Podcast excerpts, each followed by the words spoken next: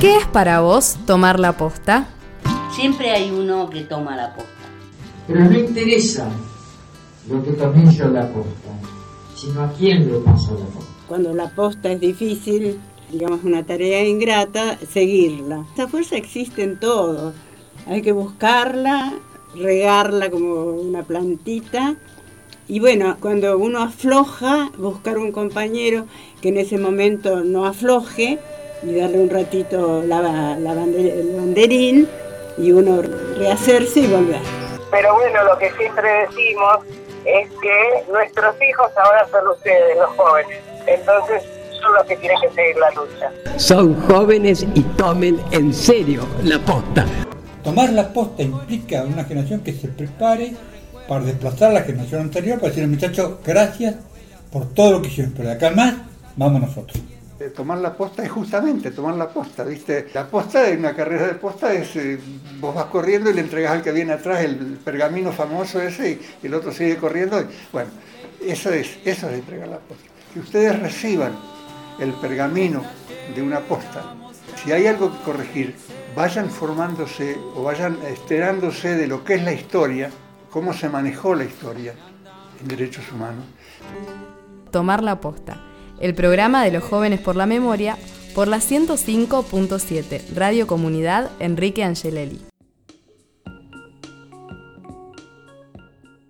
Muy buenos días, muy buenas tardes, muy buenas noches, queridísima audiencia. Damos comienzo a una nueva edición de Tomar la Posta, el programa de Les Jóvenes por la Memoria. Mi nombre es Daniel Fontomas y les estaremos acompañando junto con mis compas que a continuación pasaré a presentar en esta nueva audición.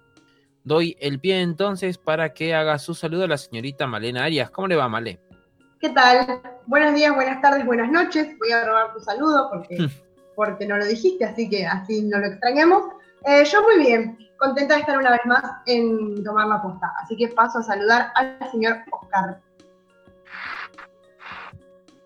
Y con ese saludo de mate, como me corresponde, como lo hago en todos los programas, los recibo a todos aquí en Tomar la Posta un nuevo programa con mucha información, eh, cargado de... Iba, iba, iba, a dejar esto afuera, iba a decir, porque siempre decimos cargado de información, eh, eh, iba a dejarlo afuera y se me, se me vino solo, ¿viste? Como que no es imposible no decir. Pero un programa con mucho contenido, con varias noticias que nos parecen importantes reseñar y nada, vamos a estar compartiendo muchas cosas. Y antes de continuar con contándoles qué hay en el programa, voy a presentar a nuestra compañera Rocío Morales, que es la única que falta en la mesa de hoy. Muchas gracias, Trapo, por la presentación. Estaba un poco nerviosa porque dije, otra vez voy a tener que presentar a Male, voy a decir mal otra vez su apellido, y ya me daba mucha vergüenza porque no puedo no aprendérmelo nunca. No, no, no puede ser, digamos, la conozco hace años, pero bueno, esto del doble apellido me cuesta. Siempre le dije Male Arias o Male K, y de hecho la tengo agendada, voy a contar una incidencia como K. Y me acuerdo que una vez no sé a quién le tuve que pasar el número y me dijeron, ¿por qué K? ¿Por kirchnerista? Y yo dije, no, por su apellido, pero bueno, viste cómo está la gente, muy susceptible a la política. A veces también vamos a hablar un poco de eso en este programa. Así que bueno, eh, no sé si vale la pena o no vale la pena decirlo mucho, decirlo poco, pero sí, vamos a tener un tomar la posta repleto, vamos a compartir muchísima información, muchísimas reflexiones sobre todo lo que viene pasando en nuestro país, siempre todo vinculado a los derechos humanos. Así que bueno, de esta manera arrancamos este tomar la posta. Antes de meternos de lleno con lo que acontece en este programa, que me pasó eso, de que me tilden de kirchnerista por apellidarme con la letra K, porque en Facebook tenía Male Arias K y lo tuve que cambiar a mi apellido completo porque todas las personas pregunté. Así que, o bueno, no sé si nada que ver, pero no era a propósito. Así que lo tuve que cambiar. Y bueno, si les parece, les comentamos, Dani, a la gente cómo pueden comunicarse con nosotros. Pueden hacerlo a través de nuestras redes sociales, en Facebook e Instagram como Jóvenes por la Memoria y encontrarnos en nuestro canal de YouTube como Tomar la Posta. También pueden enviarnos emails, gacetillas, salutaciones, links con cuentas bancarias en los cuales podemos descargar dinero y fugarlas, ¿por qué no? A tomarlaposta.gmail.com. entre muchas de las cosas que eh, hemos logrado gestionar para crear redes e ir aumentando nuestros, nuestros espacios de militancia y nuestros contactos, uno de ellos ha sido el poder tener espacio en otras radios comunitarias en dos provincias al menos, así que ya podemos decirnos nacionales. Así que sin repetir y sin soplar, reto al señor Oscar el Trapo Marichelar a que diga qué radios nos retransmiten.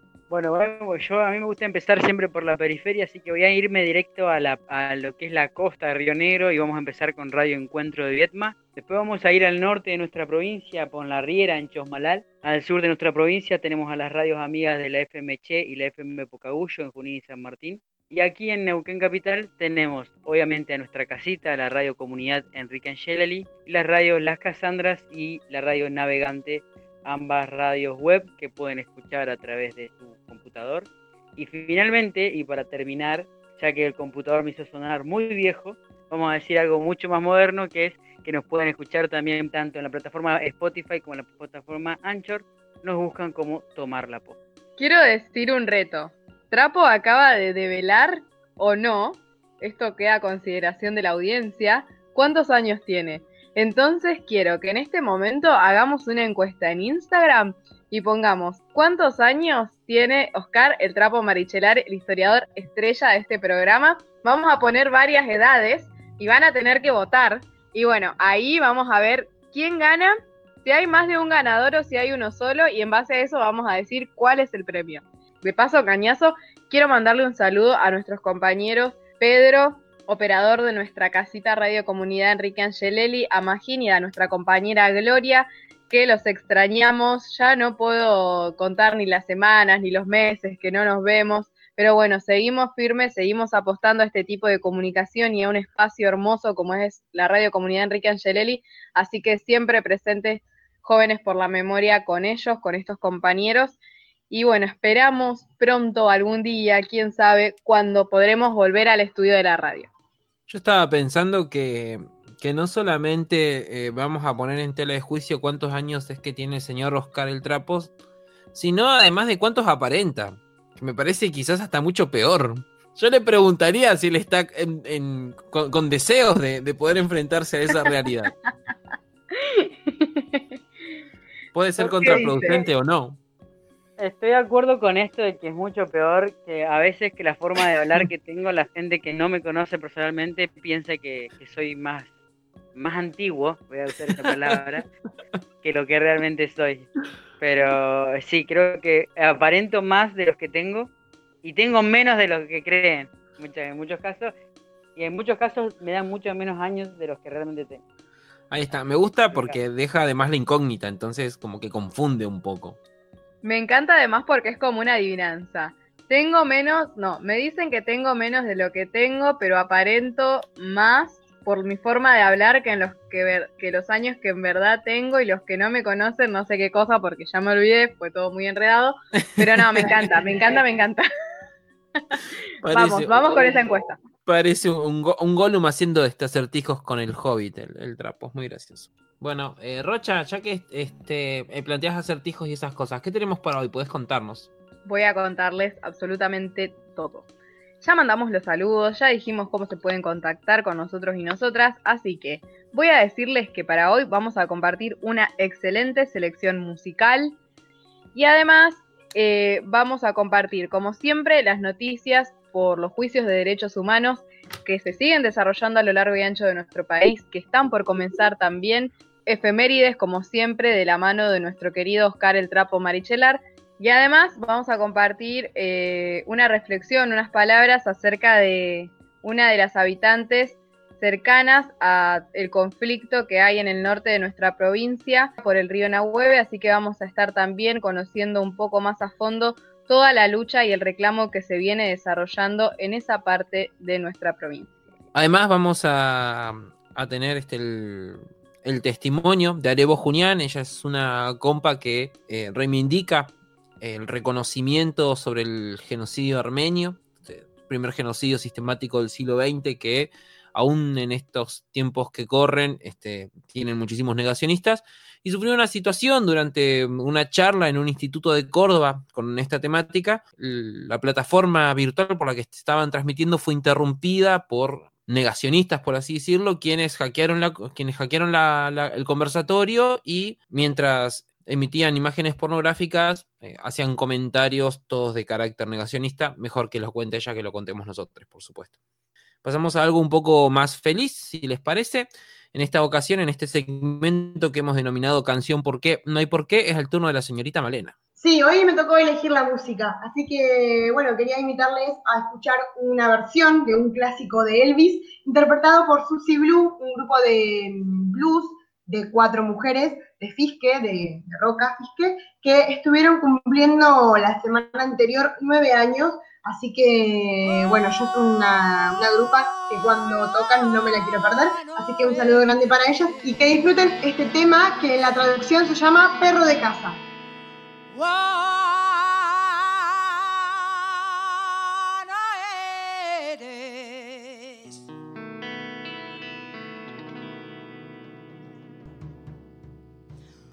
no eres más que un perro que andas por ahí.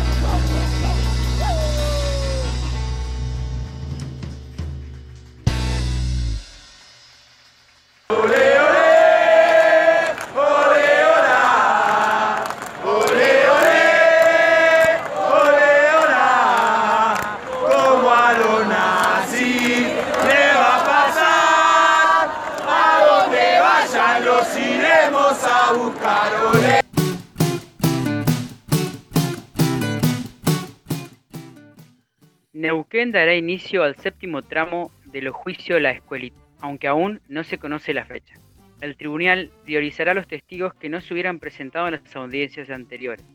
Se propuso un listado de 206 personas, que incluye en su mayoría a personas que ya declararon en otros juicios para poder aportar pruebas de lo que ocurrió entre 1976 y 1977. Aún se analizan si la presencia del público será en formato virtual, física o mixta. Por su parte, la APDH solicitó que se habilitara una sala virtual para docentes y estudiantes que quieran participar. Puedes leer la nota completa en rionegro.com.ar.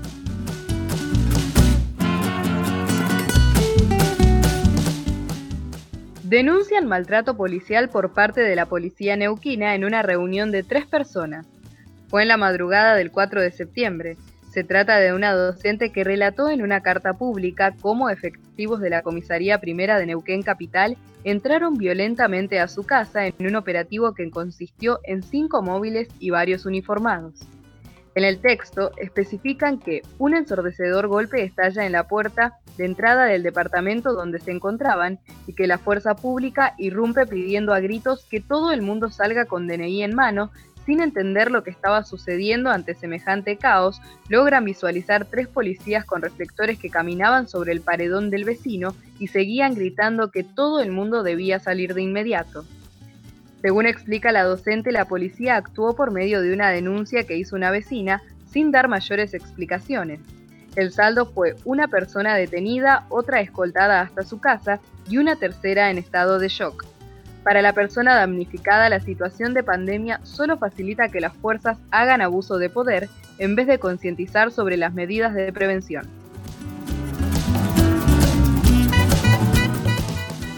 Chosmalal aprobó por unanimidad el cupo laboral trans y se convierte en la tercera ciudad con esta modalidad en Neuquén.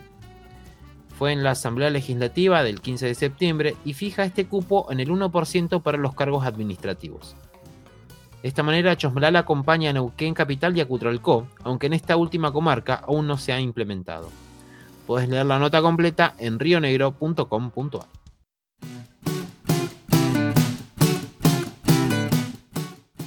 ASIC y Capdevila tendrán condenas unificadas de 25 años por la megacausa ESMA.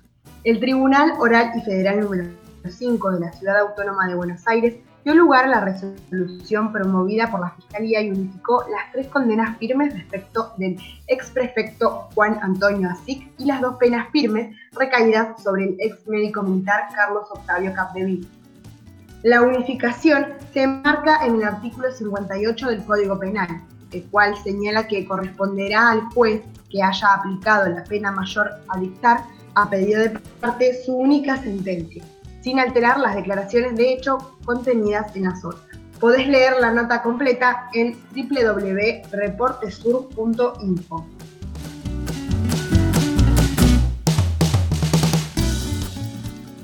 Jóvenes ofrecen apoyo a miembros de una comunidad originaria que derribaron la estatua de un colonizador en Colombia. Miles de personas postearon en las redes sociales imágenes suyas con la frase Alcalde fui yo para apoyar al pueblo Misak, el pasado 16 de septiembre tiraron un monumento de Sebastián de Balcazar, fundador de Popayán en 1537. El alcalde de la ciudad colombiana ofreció una recompensa de 5 millones de pesos para quien ayude a dar con los culpables. Por su parte, el movimiento de autoridades indígenas del suroccidente colombiano argumentó que de Balcázar cometió delitos como genocidio, despojo y acaparamiento de tierras, desaparición física y cultural de los pueblos que yacían bajo la Confederación de Pubenenses. Los mismos habitaban en la región en la época de la conquista. Según la organización, todas estas acciones se registran en textos y relatos fidedignos de la época. Podés leer la nota completa en pulimetro.com.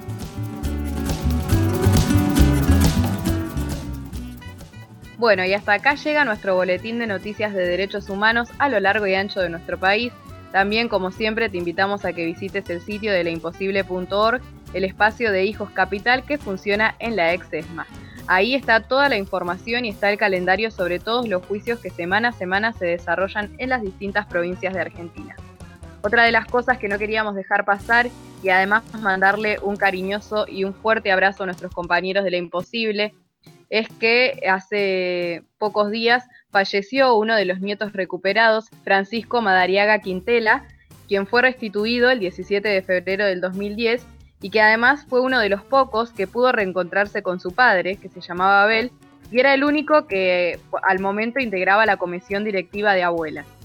Francisco, como decíamos, nació durante el cautiverio de su madre, Silvia Quintela, que fue secuestrada el 17 de enero de 1977.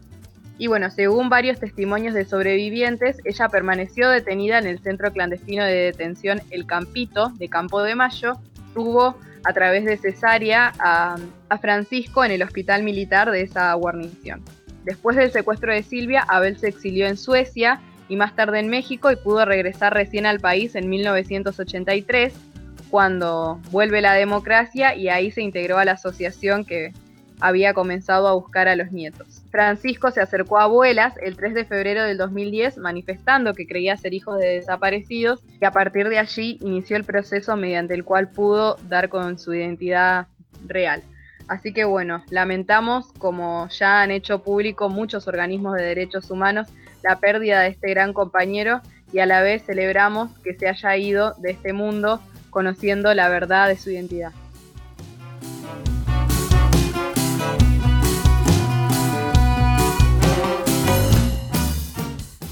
Mi hija estaba embarazada de cinco meses cuando se la llevaron. Mi nieto tiene que haber nacido en agosto del año pasado. Hasta ahora no he podido saber nada de él. Lo único que sabemos es que los chicos nacen, pero se los, eh, pero se los dejan en los establecimientos así, este, casas cunas con NN. Y no podemos encontrarnos nunca con nuestros nietos.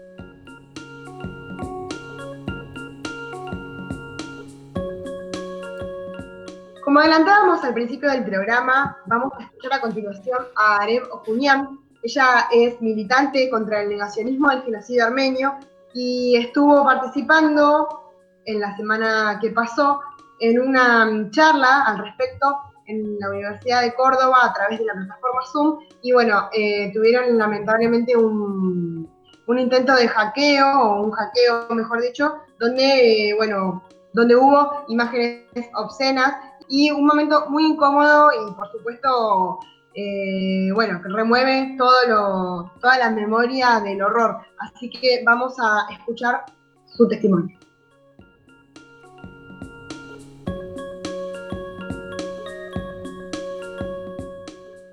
La semana pasada, eh, para ser más precisa, el 16 de septiembre viví una situación muy incómoda e indignante. Eh, no solamente yo, sino también quienes nos encontrábamos participando de un seminario virtual que fue dictado por la Facultad de Psicología de Córdoba en conjunto con la colectividad armenia de Córdoba. El seminario trató el tema específico genocidio armenio, el primer genocidio del siglo XX perpetrado en contra del pueblo armenio de la mano del Imperio Turco Otomano entre 1915 y 1924. Para contar la situación indignante, creo que es importante eh, que adentremos en dos temas.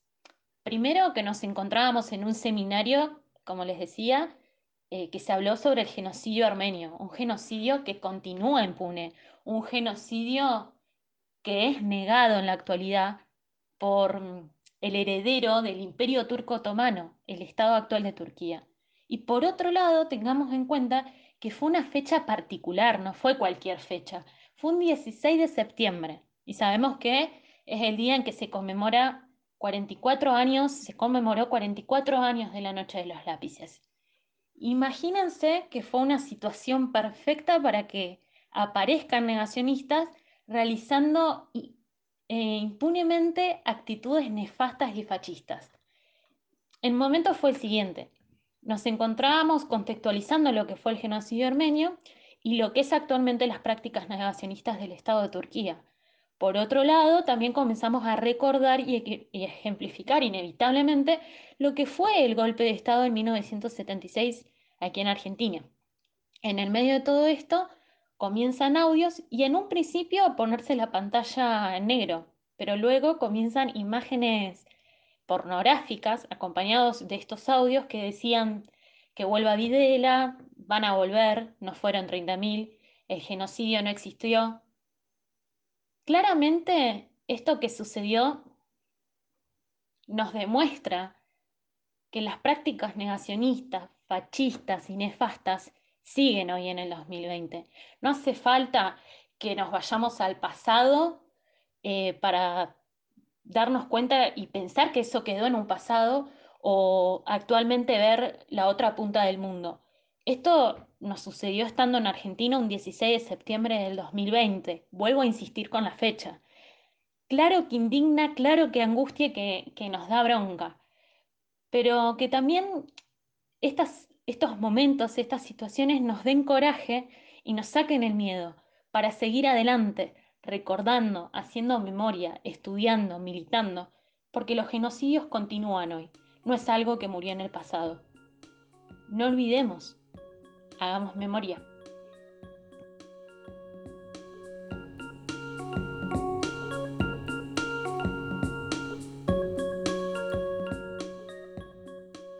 Eh, bueno, realmente re- resulta indignante este tipo de actitudes, pero yo creo que también aparte de indignante resulta preocupante, ya que son fruto y, mar- y marco de la ignorancia, ¿no?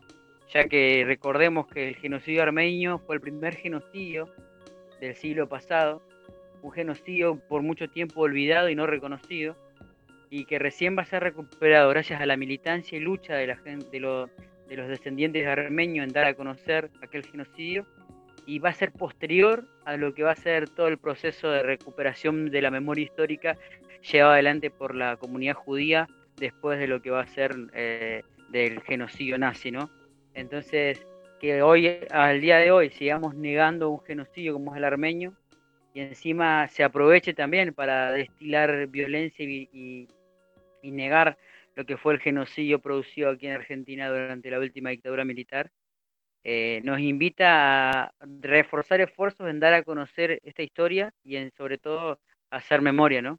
Me parece que es muy, un muy buen contexto traerlo a nuestro programa en en este tomar la posta y, y seguir haciendo memoria de esta forma. Sí, me, parece eh, importante también, eh, pues, pues, siguiendo la línea que vos decías, Trapo, de, de- lo urgente que puede llegar a resultar esto, que este es un contexto también en que, por ejemplo, organi- organismos públicos o referentes de organismos públicos, como es el Ministerio de Seguridad de Buenos Aires, este, eh, da, da opiniones peyorativas con respecto al trabajo de organizaciones de derechos humanos, por ejemplo, que fueron los dichos de, de Bernie la, la semana pasada. Entonces también es una invitación a, guardar los, los espacios de, de resistencia y continuar reivindicando la lucha de los derechos humanos. Sí, además creo que es interesante esta propuesta que hacía Trapo de decir, bueno, hay que conocer lo que piensa una parte de nuestra sociedad para redoblar la apuesta de la lucha que históricamente y que desde hace ya más de 40 años llevan adelante las abuelas, las madres, después llevaron adelante los hijos y ahora llevan adelante también los nietes. Entonces, creo que es importante conocer esas realidades. Leía también en estos días que en la vieron que se realizó una marcha anticuarentena, otra convocatoria más a nivel nacional en el 19S, como así lo titularon, y sin embargo aparecieron en una ciudad que creo que es de Mar de- en Mar del Plata, aparecieron muchos afiches y, propagandas eh, neonazis promoviendo e invitando a gente a sumarse al partido de la raza blanca o al partido de los blancos, una cosa así, la identidad blanca, identidad blanca, así se llamaba. Realmente cuestiones muy preocupantes en este siglo, en, esta, en este año. Eh, es, es terrible que estas ideas sigan, sigan teniendo vigencia, que se sigan eh, haciendo este tipo de actos como el que se hizo en, el marco de este seminario, seguir con ese negacionismo tan a flor de piel y esto, que ni siquiera capaz que lo decían, ni siquiera fue una competencia sobre el genocidio armenio, sino que directamente fueron a, hablar mal y a hacer negacionismo sobre lo que ocurrió acá en nuestro país, habiendo tantas cosas que lo justifican. Los juicios desde los sobrevivientes, desde los centros clandestinos de detención y todas las pruebas que se encontraron.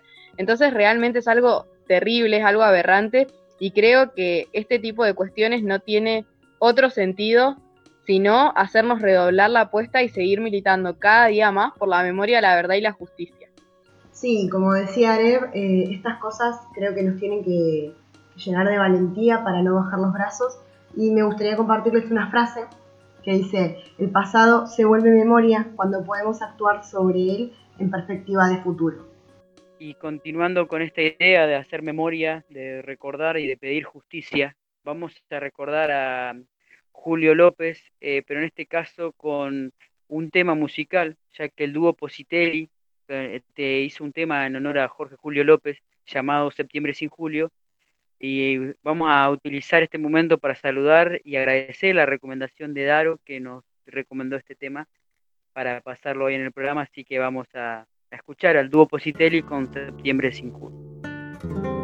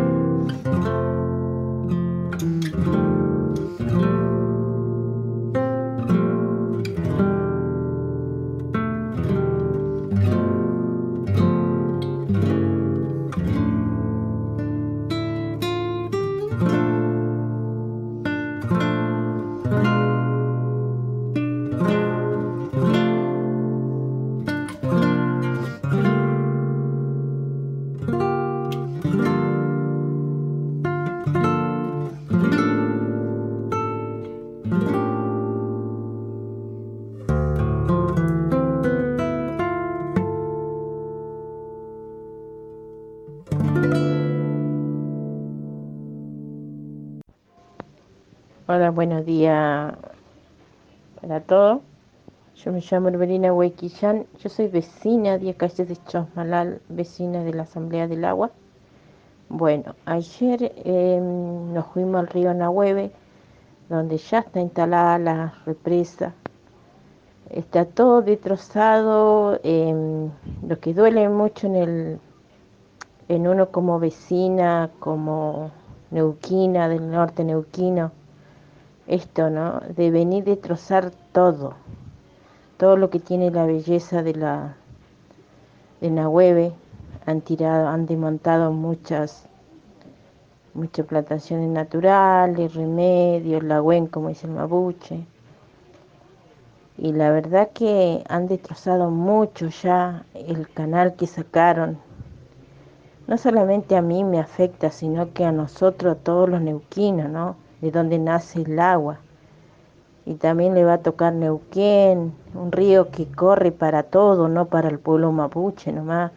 Me gustaría que quede claro esto, nosotros somos una nación del pueblo que no es Ñuquemapo, que el pueblo originario siempre lo respetamos, como decimos nosotros los nehuenes, las montañas, las plantas, los pájaros, todo lo que te rodea. Y duele mucho al fondo porque qué futuro va a tener nuestros jóvenes, lo que quedan ahí, ¿no? Se contamina todo, contaminamos cada vez más la madre tierra. Este año vino nieve, vino lluvia, es la verdad que se está renovando todo.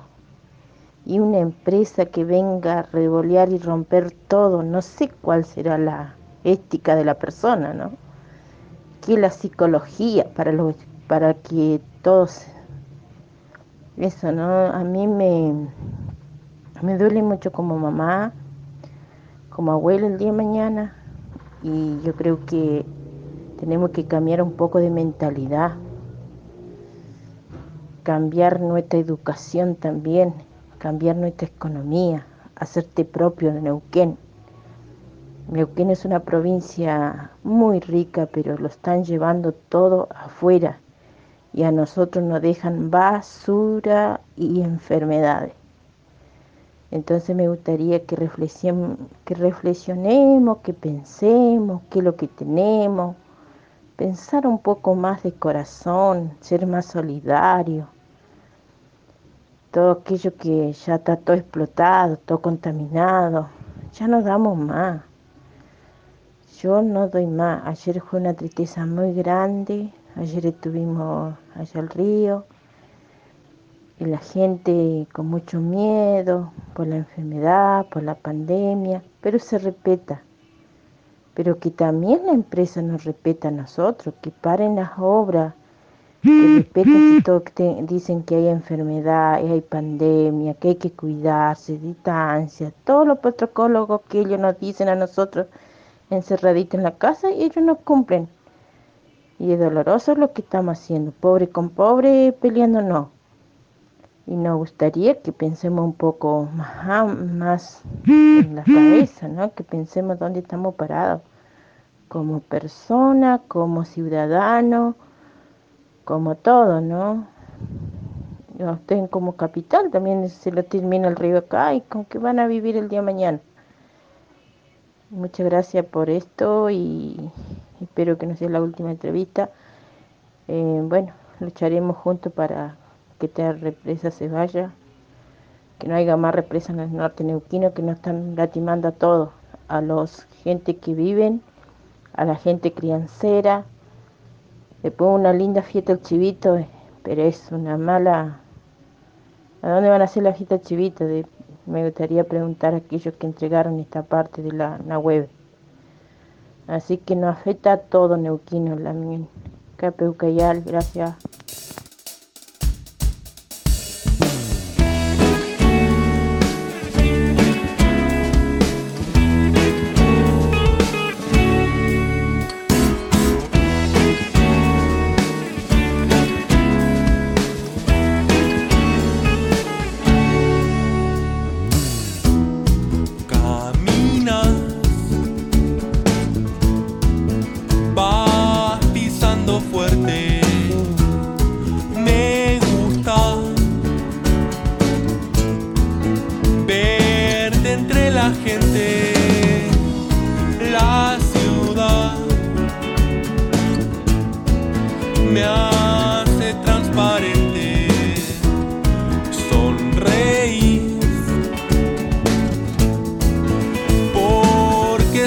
Se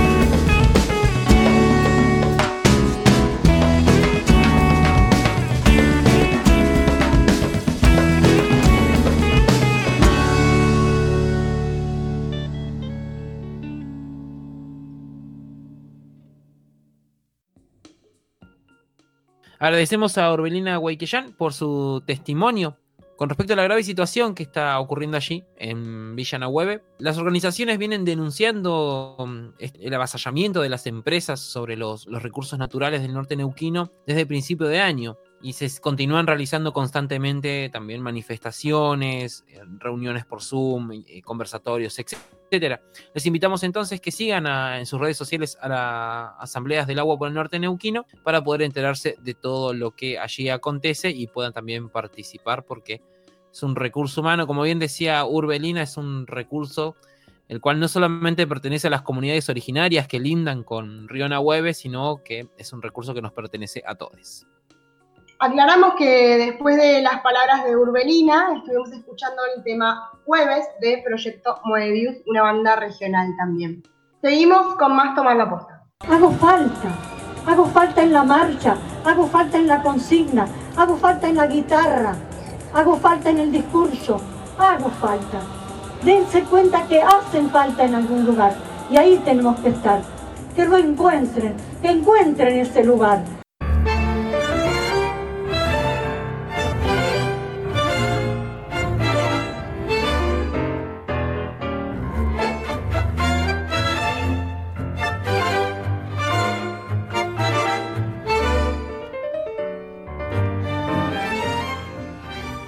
Esta manera hemos llegado a una de las secciones, voy a decir a la sección estrella de este programa. Quiero tirarle flores a nuestro querido Oscar El Trapo Marichelar, historiador estrella de Tomar la Posta y de Jóvenes por la Memoria. Siempre tiene una historia para entretenernos. El otro día le mandábamos memes porque él es el que nos hace revalorizar nuestra cultura, nuestra historia. Y siempre, siempre, siempre que hay un mate, ahora varios mates porque no se puede compartir, y un momento y una charla, el trapo nos encandila con sus historias. A todos, lo conozcan, no lo conozcan. Él siempre, siempre está ahí para contarnos un poco más de nuestra historia regional y hacernos comprender algunas de las cosas que pasan en nuestra región. Así que bueno, de esta manera, adelante comandante con las efemérides de este día.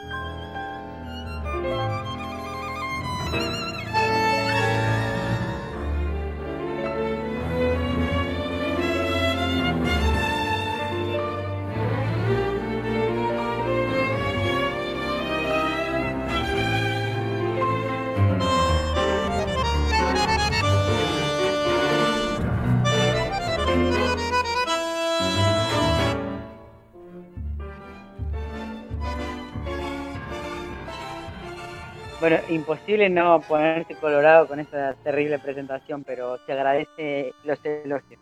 Y por ahí para, antes que nada, me olvidé de presentar el hermoso tango que estamos escuchando de fondo, que es eh, de Leopoldo Federico, Sueños de Tango, realmente otro de los grandes tangueros de la historia argentina, eh, que bueno, este es uno de los tantos tangos que tiene, eh, es digno de escuchar, así que recomen- muy recomendado Leopoldo Federico. Y ahora sí, empezamos con lo que son las efemérides que nos corresponden en este programa. Y vamos a empezar con la, la, la del 20 de septiembre de 1964. Se entregaba el informe final de la Comisión Nacional sobre la Desaparición de Personas, la CONADEP, al presidente Raúl Alfonsín. Tras nueve meses de investigación, la documentación recabada de los 340 agentes clandestinos de detención y eh, por lo menos en ese informe se llegan a recabar 8.961 casos de desapariciones. El informe, bueno, que todos conocemos como el Nunca Más, con aquel prólogo que fue mucho tiempo debatido con lo que es la teoría de los dos demonios, que fue reformado hace muy poco, en el 2006. Así que vamos a escuchar eh, en la voz de Osvaldo Soriano lo que era eh, el discurso de presentación de aquel documento.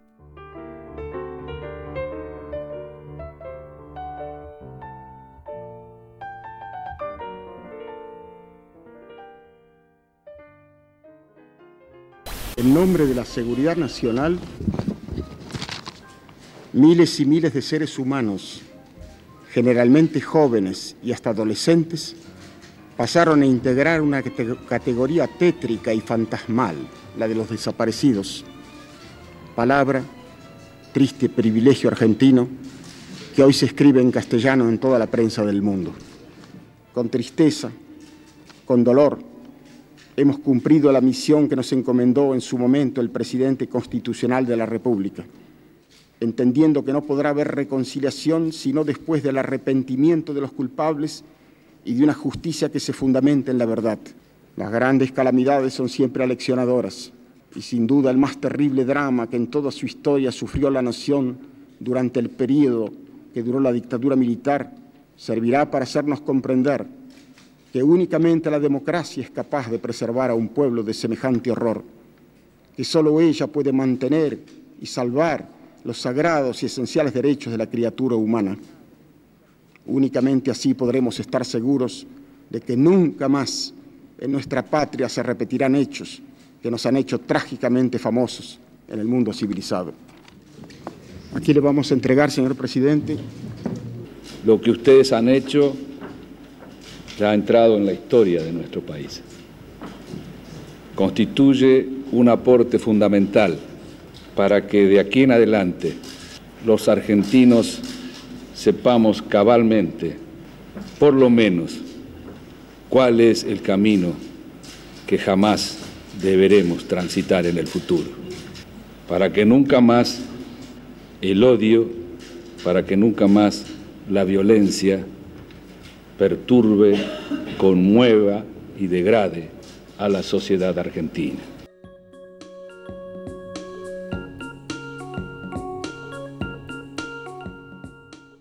Quería agregar, Trapo, con respecto al, documento que bueno, el, año pasado tuve la oportunidad de participar de una charla que dio Abuelas, que, este, en Cipoletti, y muchas de las, de las de, de, los puntos que se planteaban y se ponían en intención hablábamos sobre aquellas personas que ponían en duda eh, la cuestión de los 30.000 y por qué en el documento nunca más no aparecen los testimonios de esas 30.000 desapariciones o la búsqueda de esas 30.000 desapariciones. Entonces, una de las, cuestiones que más recalcaban, que era la, primera vez que el Estado abría las puertas y salía a buscar testimonios, y muchas de las personas las cuales habían sido violentadas por el Estado en toda esta, toda esta situación de dictadura, tenían mucho miedo de acercarse a declarar porque la, confianza en el Estado había sido completamente nula. Incluso en la actualidad hay muchas personas las cuales no declaran por miedo a lo que pueda suceder y, y muchas veces sus, sus hijos e incluso sus nietes son quienes impulsan o acercan su voz a los espacios de justicia para poder dar testimonio. Sí, justamente sobre eso quería recalcar yo el hecho de que si bien en ese primer informe hay 8.961 casos, eh, hay muchas presentaciones que se realizan previo a, a, las leyes de obediencia de vida y punto final, que no están incluidas en esos 800, esos 8.961 casos, y además de eso, también hay que tener en cuenta que posterior a lo que va a ser la presentación de la CONADEP y el juicio de las juntas, están los levantamientos cara pintada, que provocaron, por ejemplo, que con la vuelta de, con, el cambio de gobierno en el 89, en 1990, previo a los indultos, haya muchos nuevos casos que se, que se presentarían en la justicia eh, intentando esquivar las leyes de obediencia de vida y punto final que no van a fructificar. Y sumado a todo eso, hay, un, hay documentos que han sido recuperados por distintos historiadores e investigadores a lo largo del paso del tiempo.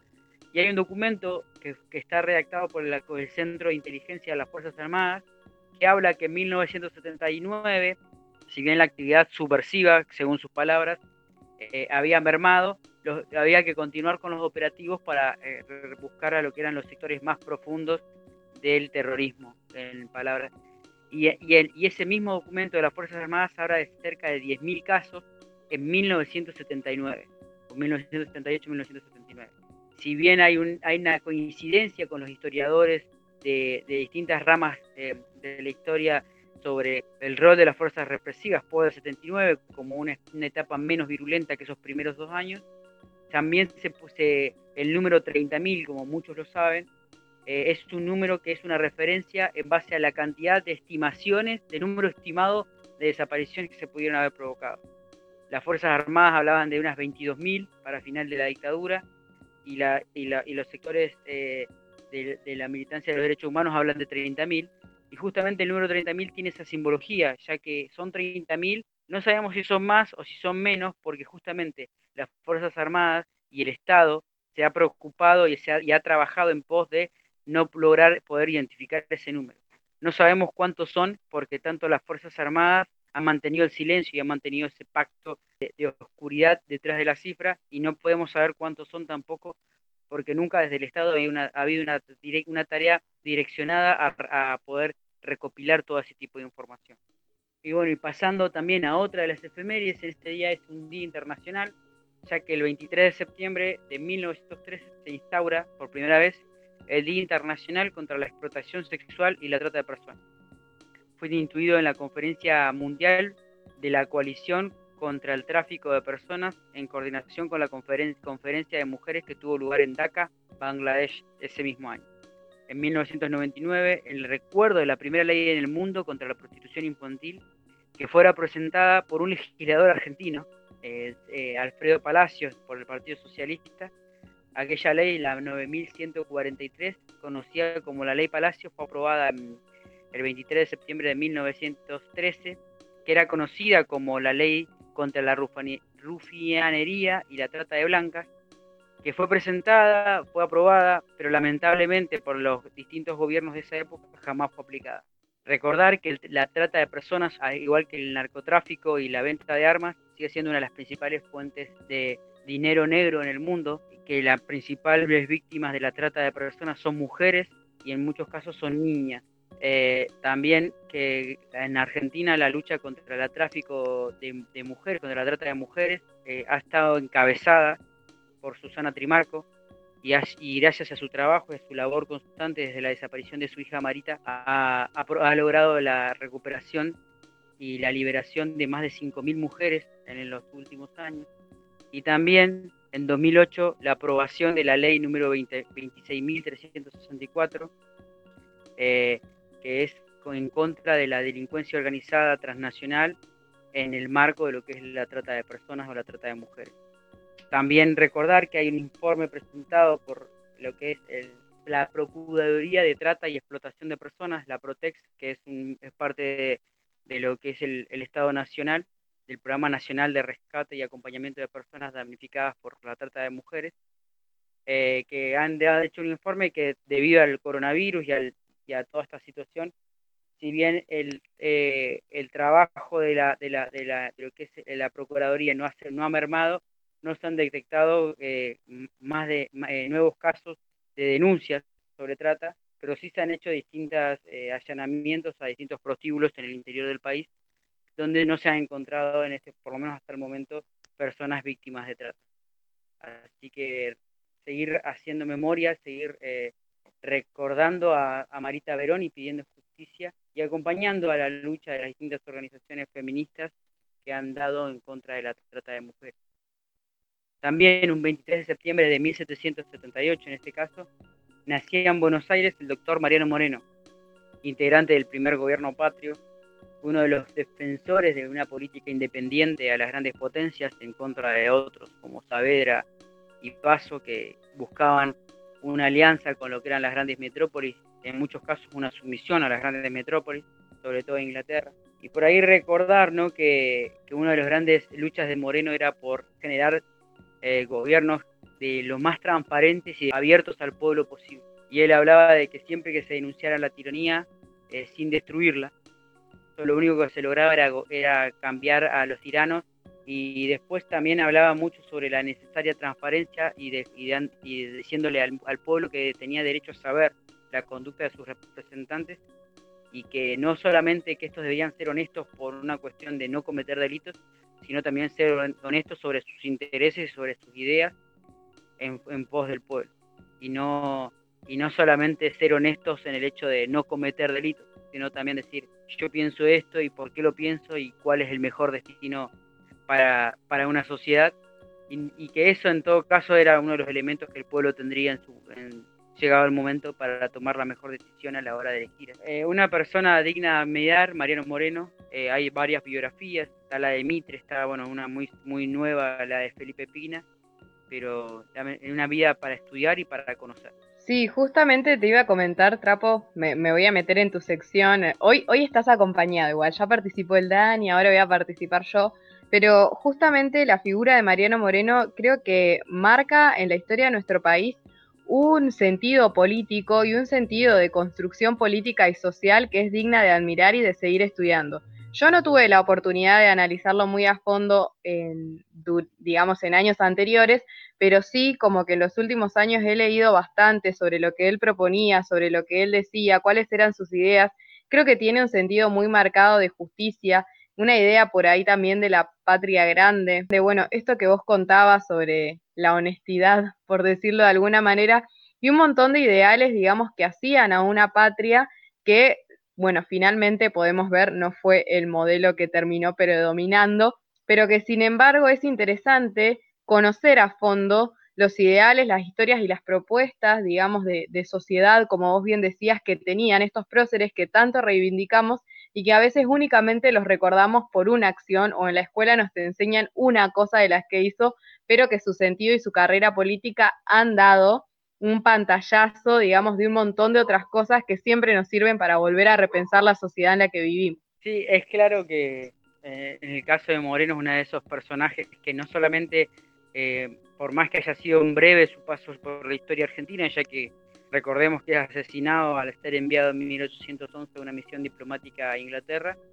pero que podemos recordar y que podemos trazar ciertas ideas políticas que van a ser después levantadas por el mismo Moreno, por el mismo Belgrano, perdón, por eh, San Martín, eh, todos partes de una forma de pensar un país independiente, inde- indefectiblemente que tenían sus, sus diferencias, eh, pero independientemente de cada una de las posturas que ellos tenían, tenían una idea común de, de que Argentina, o en este caso las provincias unidas del Río de la Plata, debían decidir su destino independientemente de las grandes potencias y sin rendirle ni, ni culto ni pleitesía a ninguna de ellas.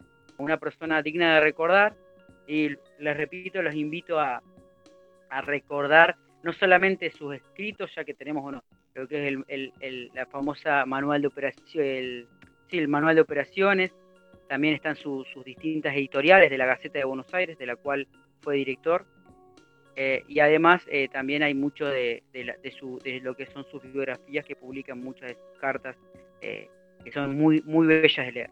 Y finalmente vamos a terminar con una efeméride que está enlazada con otras que hemos recordado en estos meses, en estos programas anteriores, perdón, eh, que es que en mil el 23 de septiembre de 1947 se promulgaba finalmente la ley que instituía el, voto femenino obligatorio.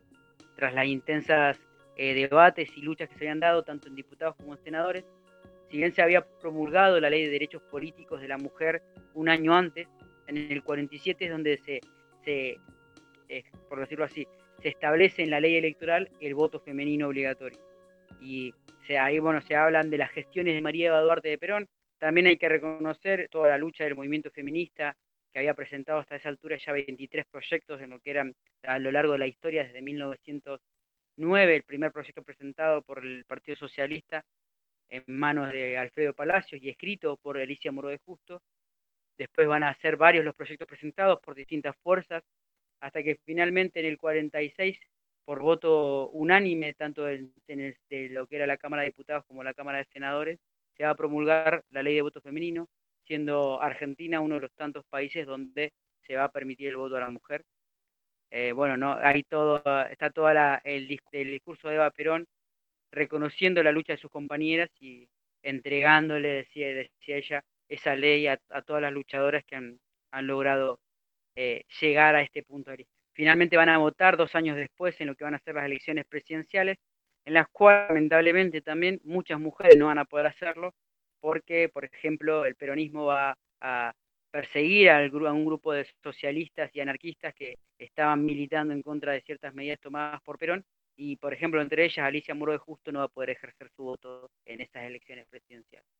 Pero bueno, eh, la lucha feminista no se acabó ahí, continúa aún hoy, y como siempre me gusta recordar, esta siempre charlábamos por ahí con Male, eh, de que el feminismo no es que está de moda, sino que el feminismo existió mucho antes.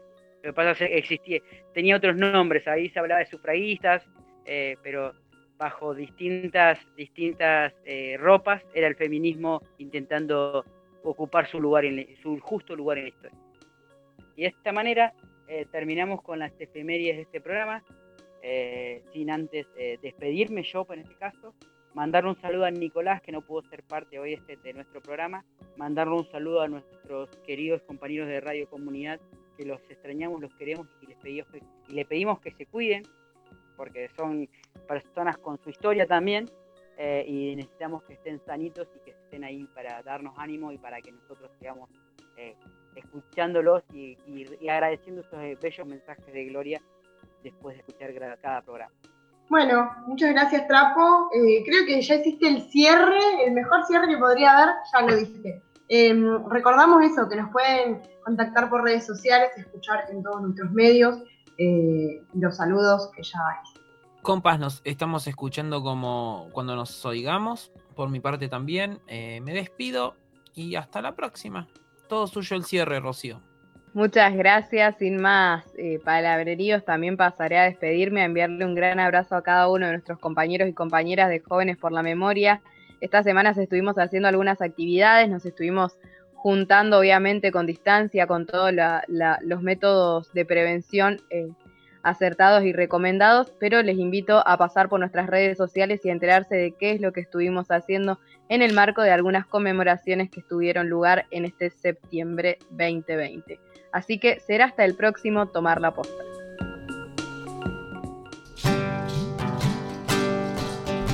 ¿Qué es para vos tomar la posta? Siempre hay uno que toma la posta. Pero no interesa lo que tomé yo la posta, sino a quién le paso la posta. Cuando la posta es difícil, digamos una tarea ingrata, seguirla. Esa fuerza existe en todo. Hay que buscarla, regarla como una plantita. Y bueno, cuando uno afloja, buscar un compañero que en ese momento no afloje y darle un ratito la, la el banderín y uno rehacerse y volver. Pero bueno, lo que siempre decimos es que nuestros hijos ahora son ustedes, los jóvenes. Entonces son los que tienen que seguir la lucha. Son jóvenes y tomen en serio la posta. Tomar la posta implica una generación que se prepare para desplazar a la generación anterior, para decirle, muchachos, gracias por todo lo que hicieron, pero de acá en más, vamos nosotros. Tomar la posta es justamente tomar la posta, ¿viste? La posta en una carrera de posta es, eh, vos vas corriendo y le entregas al que viene atrás el pergamino famoso ese y, el otro sigue corriendo. bueno, eso es, eso es entregar la posta. Que ustedes reciban el pergamino de una posta. Si hay algo que corregir, vayan formándose o vayan enterándose de lo que es la historia, cómo se manejó la historia en derechos humanos. Tomar la posta. El programa de los jóvenes por la memoria por la 105.7 Radio Comunidad Enrique Angelelli.